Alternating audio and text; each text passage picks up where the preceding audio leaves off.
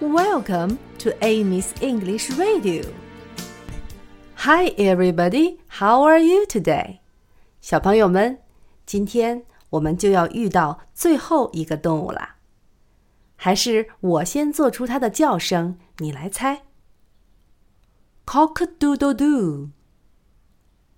Cock-a-doodle-doo. 你猜是什么呢？再来一遍。Cock a doodle doo. Cock a doodle doo. 现在公布答案是公鸡，rooster。rooster。rooster。它的叫声是 cock a doodle doo。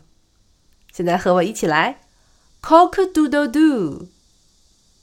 cock a doodle doo。Old MacDonald had a farm, E-I-E-I-O. And on that farm he had a rooster, E-I-E-I-O. With a cock-a-doodle-doo, cock-a-doodle-doo, cock-a-doodle-doodle-doodle-doodle-doodle-doo. Old MacDonald had a farm, E-I-E-I-O. Old MacDonald had a farm, E-I-E-I-O. And on that farm he had a rooster, E-I-E-I-O.